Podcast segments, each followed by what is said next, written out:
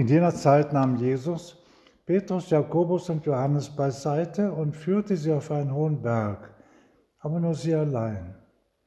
Und er wurde vor ihnen verwandelt. Seine Kleider wurden strahlend weiß, so weiß, wie sie auf Erden kein Bleicher machen kann. Da erschien ihnen Elia und mit ihm Mose und sie redeten mit Jesus. In wenigen Sätzen wird hier dargestellt, wie der Herr mit, seinen, mit drei seiner bevorzugten Jünger, Petrus, Jakobus und Johannes, sich zurückzieht auf einen Berg und vor ihren Augen verklärt wird, verwandelt. Sie haben den Eindruck, das ist gar nicht mehr derselbe, das ist ein anderer.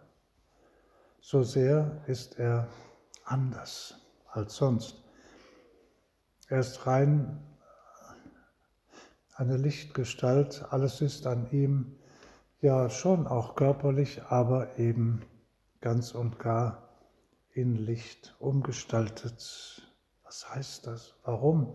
Sie haben sich sicherlich oft gefragt nachher, warum haben wir das gesehen? Was soll das bedeuten? Viel später, am am Gründonnerstagabend, als sie mit dem Herrn zum Garten Gethsemane gingen und dort mit ihm beteten, da sahen sie ihn ganz anders. Genau das Gegenteil, im Elend, furchtbar, voller Trauer, voller Angst. Ja, vor Angst fielen ihm die Tränen aus den Augen und Blut, Schweiß aus den Poren.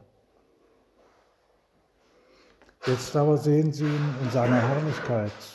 Und sie haben sich sicher gedacht, später, als alles vorbei war, wir sollten das gesehen haben, damit wir in dieser Stunde am Ölberg nicht verzweifeln sollten.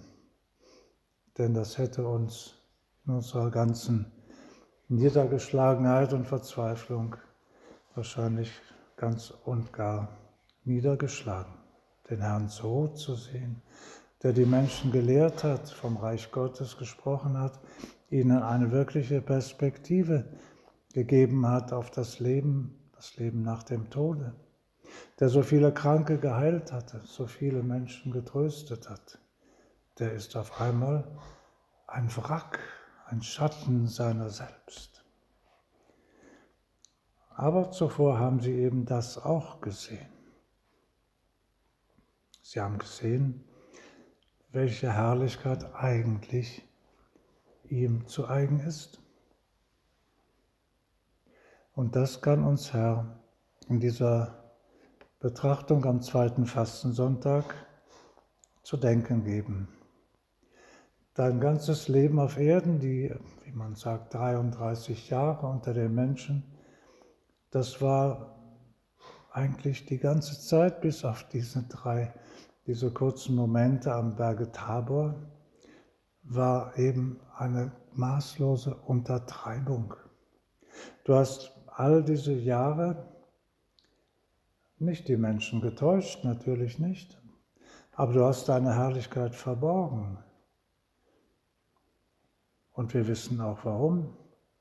Du hast sie verborgen, damit die Menschen Zutrauen fassen zu dir, damit die Menschen sehen, er ist ja ein Mensch wie wir. Dass er auch Gott ist, kann man ohnehin nicht erkennen, nicht sehen. Aber dass er ein Mensch ist, in allem uns gleich, in allem uns gleich, außer in der Sünde. Daran lag dir, Herr, dass die Menschen das begreifen sollten. Und du hast auch nur dreien deiner Apostel gezeigt, wie es wirklich ist. Des Weiteren beeindruckt uns dieses Gespräch mit den beiden großen Propheten des Alten Bundes, mit Mose und Elia.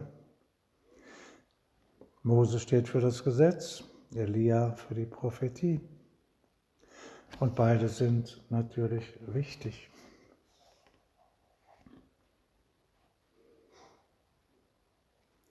Worüber mögen sie gesprochen haben? Es wird angedeutet, sie sprachen darüber, was ihm dann in Kürze in Jerusalem geschehen wird. Elia und Mose, sie wissen, was da geschehen wird. Sie haben natürlich himmlisches Wissen, aber alles wissen sie auch wiederum nicht.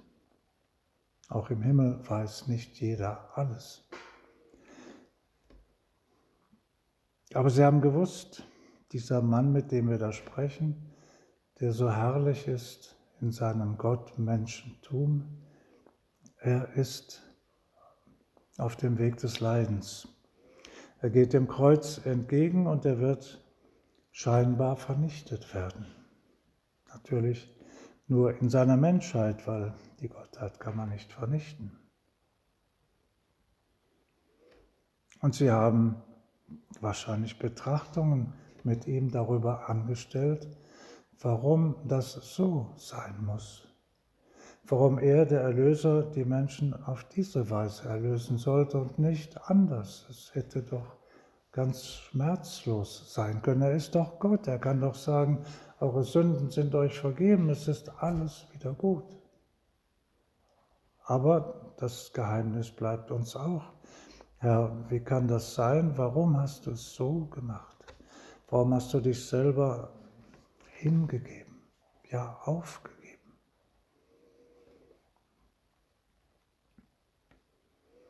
Dies ist ein Moment der Seligkeit. Petrus ist ganz befangen in seiner Ekstase. Die drei befinden sich in einem Zustand, wo sie nicht alles genau mitbekommen. Er möchte diesen wunderbaren Zustand aber perpetuieren. Er möchte, dass die drei immer hier sind. Wir werden drei Hütten bauen. Eine für dich, eine für Mose, eine für Elia. Und dann haben wir dieses Glück immer. Dann können wir immer zu dir kommen. Und zu Mose und Elia natürlich für einen gläubigen Juden waren das die ganz großen Gestalten der Vergangenheit. Und hier sehen Sie, ganz augenfällig, dass sie nicht nur Gestalten der Vergangenheit sind, sondern auch der Gegenwart. Aber der Moment ist gar zu kurz, er ist vorbei, nachdem eine Stimme vom Himmel erschollen ist. Eine Stimme aus der Wolke sagt, dieser ist mein geliebter Sohn, auf ihn sollt, er, sollt ihr hören. Als sie dann um sich blickten, sahen sie auf einmal niemand mehr bei sich außer Jesus. Da war es wieder so wie vorher. Und sie waren sozusagen allein mit ihren Gedanken, mit ihrem Erlebnis, mit ihren Fragen. Was bedeutet das beim Abstieg vom Berge? Die Tradition sagt, es ist der Berg Tabor, aber es ist nicht erwähnt im Evangelium. Beim Abstieg vom Berge reden sie mit ihm, aber sie scheuen sich gleichzeitig allzu deutlich zu fragen. Da ist diese Majestät, die sie gesehen haben, die sie auch eingeschüchtert hat. Sie fragen sich, naja, man kann den Herrn, den Großen, allmächtigen Herrn ja nicht einfach so Fragen stellen. Aber eins haben sie begriffen und das nehmen sie mit. Die Stimme des Vaters, die von oben erschallt, das wird der Vater sein, so sagen sie sich. Das ist mein geliebter Sohn, auf ihn sollt ihr hören. Und so kurz diese Szene auch ist, sie enthält alles, was Menschen brauchen. Nicht nur, die, nicht nur die drei Apostel, sondern auch wir. Es ist der geliebte Sohn des Vaters. Er ist dem Vater wesensgleich. Er ist Gott wie der Vater. Und er ist Mensch wie wir. Und Menschen suchen immer nach einer Autorität, nach jemandem, der einem sagt, wo es lang geht, der einem Orientierung gibt und sagt, das solltest du tun und das solltest du meiden. Die moderne Mentalität, Mentalität einiger, die zufällig das Sagen haben. Sie wollen davon nichts wissen. Jeder soll sich selbst bestimmen, was dann auch nicht der Fall sein wird, weil er dann doch von anderen bestimmt wird. Aber dass einer uns bestimmt, der dazu das Recht hat, Möglichkeit und der von allen letztlich anerkannt wird. Das ist Gott. Dass Gott uns sagt, wo es lang geht, das ist doch eigentlich das Normale. Aber da ist seit den Zeiten des Paradieses immer wieder dieser Widerspruchsgeist. Nein, ich nehme das nicht an. Ich will selber bestimmen. Ich will selber die Zukunft in die Hand nehmen. Ich bin doch sei mein eigener Gott. Diese Stimme, die die Stimme des Versuchers ist, so wie damals, genauso heute. Sie will sich davon nicht beeindrucken lassen. Sie will nicht sagen, ja, offensichtlich ist das der Herr des Himmels und der Erde. Nein, sie wollen das Wort nicht hören. Das ist mein geliebter Sohn, auf ihn sollt ihr hören. Wir sollten wirklich auf ihn hören und tun es nicht. Auch unter den Guten gibt es viele, die dann auswählen, was sie hören wollen. Auswählen, das nennt man griechisch Heresie. Sie wollen sich in der Religion das aussuchen, was ihnen passt und was ihnen nicht gefällt, das scheiden sie aus. Da heißt es, konsequent sein, auf ihn wollen wir hören. Ja, hungrigen Jahre Volumus, wir wollen, dass dieser über uns herrscht. Der Widerspruch der bösen Knechte aus dem Gleichnis, dieser, dass dieser über uns herrscht, wollen wir nicht. Da soll einer zum König gemacht werden, so erzählt es Jesus. Und die Knechte sagen, nein, wir wollen nicht, dass der König ist über uns. Ist er schlecht? Ist er böse? Nein, nein, das ist ja gar nicht der Fall. Wir wollen selber bestimmen. Und so ist vielfach am modernen Menschen das zu beobachten. Er will selber bestimmen. Und das Seltsame ist, wenn es konsequent weitergedacht wird, wenn man Gott tatsächlich konsequent aus dem Leben der Menschen herauswirft, dann wird es grotesk, es wird komisch. Dann kommen diese Gender-Auffassungen, wo die meisten Menschen, die noch einen gesunden Menschenverstand haben, nur drüber lachen können. Ich will selber bestimmen, ob ich Mann bin oder Frau. Das lasse ich mir nicht vorschreiben. Da denke gar nicht daran, das zu übernehmen, so wie irgendeine Laune der Natur das gemacht hat. Von Schöpfer ist ja nicht die Rede, an den glaube ich ja nicht. Und dann kommen eben solche Hybridformen. Menschen, wo man nicht genau weiß, ist das ein Mann oder eine Frau. Menschen, die alles Mögliche durchprobieren, die sich auf eine manchmal verquere Wissenschaft verlassen und das dem dann nachhelfen, mit der Verschiedenheit von Mann und Frau. Furchtbare Dinge passieren dann.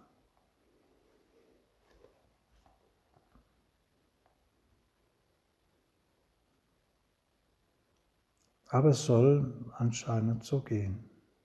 Und vielleicht muss das auch alles so kommen, damit es überwunden werden kann, denn es ist alles so im Fluss und alles ist unausgegoren.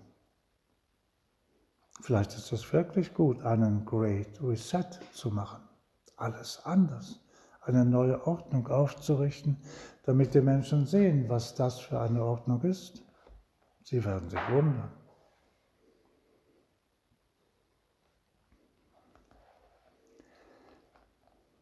Du Herr bist der vollkommene Mensch, perfectus Deus und perfectus homo. Und du zeigst damals den drei Jüngern, du zeigst uns allen, dass das Menschsein sich verbinden lässt mit dem Gottsein. Wahrhaftig. dieser Mensch, der so bescheiden auftritt, der so demütig ist, der sich zum Diener aller macht, was für ein Thema für unsere Zeit. Der Diener aller, so sollen wir sein. Denn wir sollen ihn nachahmen. Wir sollen wirklich Christus nachahmen. Gestern hörten wir im Evangelium-Kommentar dieses Wort Jesu, seid vollkommen, wie euer Vater im Himmel vollkommen ist. Papst Benedikt hat das einmal erläutert, denn es kommt zunächst der Gedanke, vollkommen wie der himmlische Vater. Kann man doch gar nicht sein. Und dennoch, Herr, du gibst uns tatsächlich eine so hohe Zielsetzung. Natürlich werden wir nie wie der Vater sein, denn er ist Gott, und zwar der Höchste. Aber, so sagt Benedikt XVI., Jesus ist das vollkommene Abbild des Vaters. Er sagt ja ganz klar, wer mich sieht, sieht den Vater. Und wenn man auf Jesus schaut, dann weiß man, wie der Vater ist. Nicht wie er aussieht, weil der Vater ist Geist, er hat nicht ein Aussehen. Soweit wir das begreifen können. Aber Jesus ist genau wie der Vater, er ist gütig, er ist voller herrlicher Tugenden. Er ist dem Vater wesensgleich. Die Dinge seiner Gottheit, seine Schöpferkraft, seine Allweisheit, das alles werden wir nicht nachahmen können, aber seine Menschheit sollen wir nachahmen. Deswegen, Herr, bist du ja ein Mensch geworden. Du bist ein Mensch geworden, in allem uns gleich, außer der Sünde. Also, wenn einer wissen will, wie, wie die alten Philosophen sagten, was ein gutes Leben des Menschen ist, das gute Leben nicht das, der Wohlstand und der, das Vergnügen, sondern das gute Leben, ein guter Mensch. Danach haben sich die Heiden auch schon ausgestreckt und sich bemüht, wie die großen Philosophen das so sagten und gute Gedanken dazu beisteuerten. Wie kann der Mensch ein gutes Leben führen? Hier sehen wir es. Jesus ist der vollkommene Mensch. Wenn einer sein Leben so einrichtet wie das Leben Jesu, dann ist es ein gutes Leben, ein gelungenes Leben, ja viel mehr noch. Wir sind, wir sind berufen zu einer Verklärung, wie sie Jesus erlebt am Berge Tabor. Auch wir sollen einmal so verklärt werden.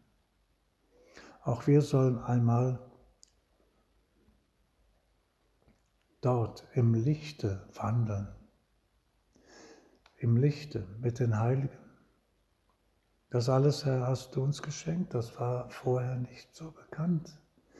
Die Menschen vor Christus haben, wir haben das oft betrachtet, haben keine Perspektive auf das jenseitige Leben gehabt, das war eher düster. Jetzt aber zeigst du uns, Herr, dass jemand, der dir nachfolgen will, der vollkommen sein will wie der Vater, also wie du, dass der eben für eine Verklärung bestimmt ist. Eine wirkliche Verklärung seines Menschseins. Und wenn Menschen ohne Gott davon reden, Selbstverwirklichung, alle Talente zur Entfaltung bringen, selber bestimmen, alles richtig machen, ja, dann ist das nichts dagegen, was du uns, Herr, vorbestimmt und vorgesehen hast und unsere Freiheit dennoch gar nicht einengst. Wie blind muss man denn sein, dass man das alles nicht sieht? Die einzige Voraussetzung ist natürlich der Glaube. Der ist nicht leicht. Dass wir das glauben, was Jesus sagt. Dass wir glauben, was im Evangelium steht dass wir in dieser Fastenzeit wirklich umkehren, dass wir uns überlegen, so geht es auch nicht weiter. Ich muss mich klar entscheiden. Und wenn wir so sind wie Petrus, der ein guter Mensch war, der nachher ein heiliger Mensch wurde, aber war ein guter Mensch und er war davon entzückt, diese drei verklärten Gestalten zu sehen und er wollte das immer haben. Die sollten so bleiben. Immer soll man dahin gehen können, um Rat fragen, sich daran erfreuen, diese Herrlichkeit. Das sind auch Menschen. Mose und Elia.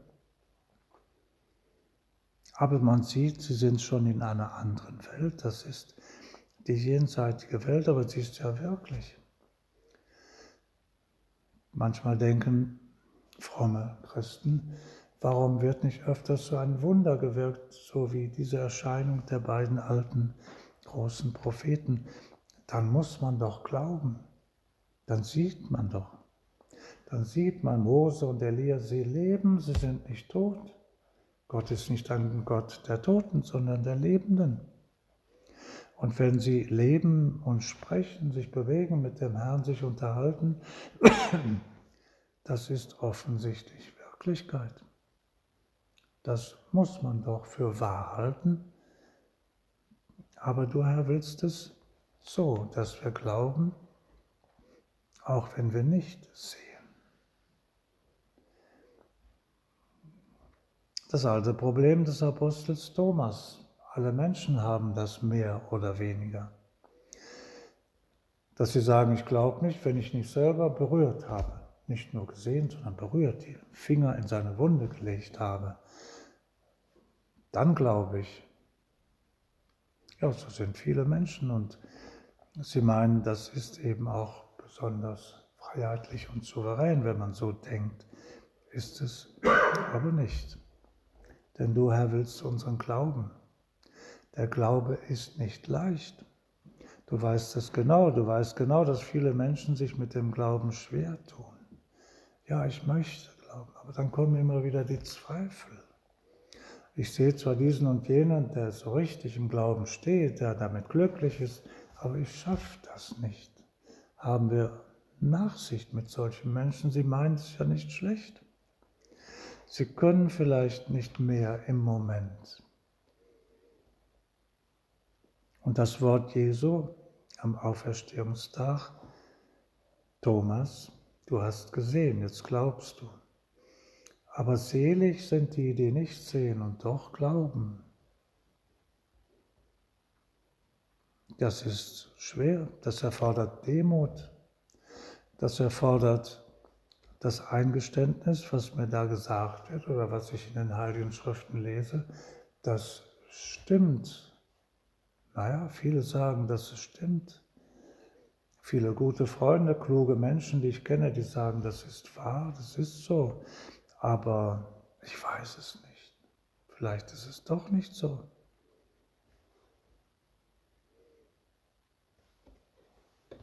Für manche ist wirklich dieses Wort des großen Dichters Georges Bernanos.